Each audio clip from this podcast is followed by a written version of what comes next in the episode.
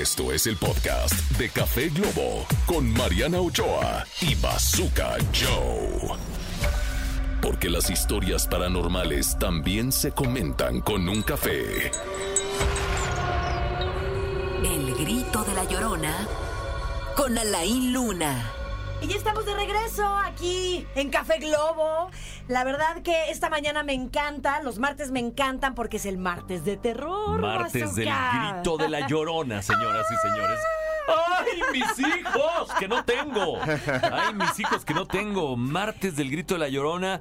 Eh, está Alain Luna y además está repitiendo con Valerio, el niño de la luz. Que ya regrésamela porque ya me la cortaron.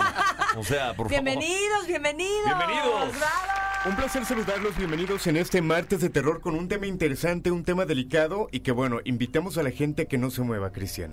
Hoy tema interesante porque vamos a hablar de exorcismos, vamos a hablar del padre Gabriel Amor y su último exorcismo y les traemos una evidencia bastante fuerte. Había- ya ves, tú Como- pediste ese tema, sí, Mariana, como hace ocho referencia, días. justo yo quería platicar que vi una película en Netflix eh, que se trata del exorcismo, eh, pero des- o sea, desde la iglesia, ¿no? Y cómo hay padres como especializados en el exorcismo. Y sí, la verdad es que la película está buenísima. Y ahí hablan del padre Gabriel Amor, ¿o no? Ahí hablan del padre Para Gab- los, Gabriel para Amor. los que no sabemos quién es el padre Gabriel Amor, ¿nos podrían decir quién es? Mira, tendremos que decir de entrada que el padre Gabriel Amort es el padre más famoso del mundo o el exorcista más famoso del mundo. Se habla que él realizó alrededor de 70 mil exorcismos a lo largo de su carrera. ¡Wow! Eh, La gente obviamente sacará cuentas cuántos años vivió, eh, cuántos pudo haber hecho por día. Es importante mencionar que este número eh, no es en base a la cantidad de personas que atendió.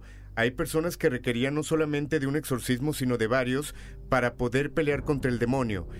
Este padre eh, obviamente se hizo famoso por los casos que atendió y lo delicado de los mismos. De hecho, tenemos uno de los libros, que este libro también tiene una historia interesante que ahorita platicaremos, y que además del legado que dejó de alumnos para hacer exorcismos, de alguna manera también dejó alguna evidencia bastante interesante que ahorita vamos a pasar.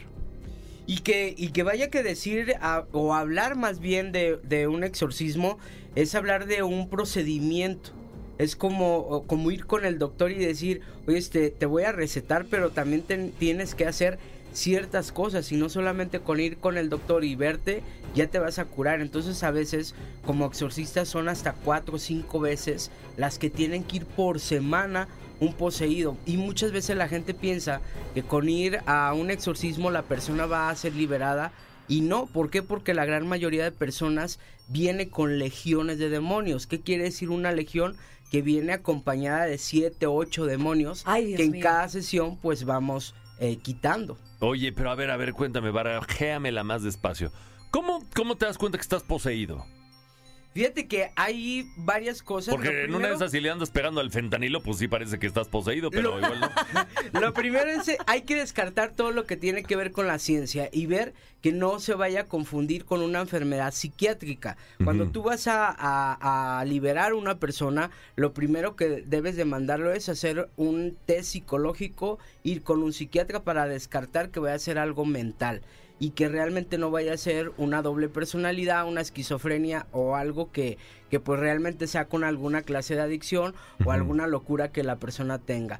Pero esto va relacionado también con lo paranormal. Imagínate que yo una persona tenga una doble personalidad, pero me hable con dos, tres, cuatro voces al mismo tiempo, que levite, que tenga el don de la clarividencia. Pues que- Omar Chaparro sí te habla, sí te habla como con cuatro o cinco voces, o sea, al mismo tiempo. al mismo tiempo, casi casi, ¿eh? Pero bueno, por ejemplo, parte de ello y que este libro, que de hecho lo tocó ya Mariana y siempre cuando lo llevamos le decimos que es un riesgo a la gente tocarlo. Y Yo no lo Les voy a platicar por qué. Ay, no sabía, Dios mío. Ay, pásenme el antibacterial. Este libro estuvo en un exorcismo.